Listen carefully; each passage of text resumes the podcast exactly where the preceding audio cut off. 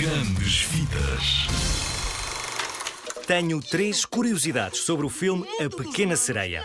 Sabes quem é? Isso mesmo, a Ariel. A sereia que queria viver fora do mar. A primeira tem a ver com o cabelo dela.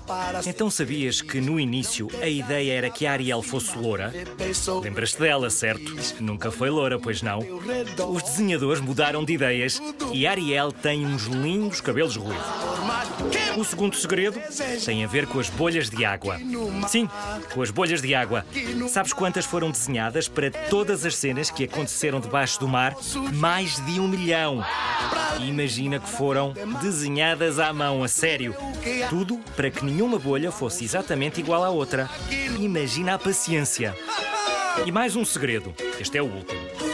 Lembras-te da canção Fora do Mar? Quando a Ariel diz que sonha em ver o fogo e saber como é caminhar?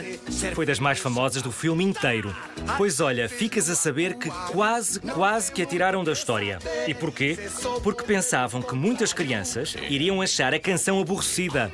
Bem, acho que se enganaram.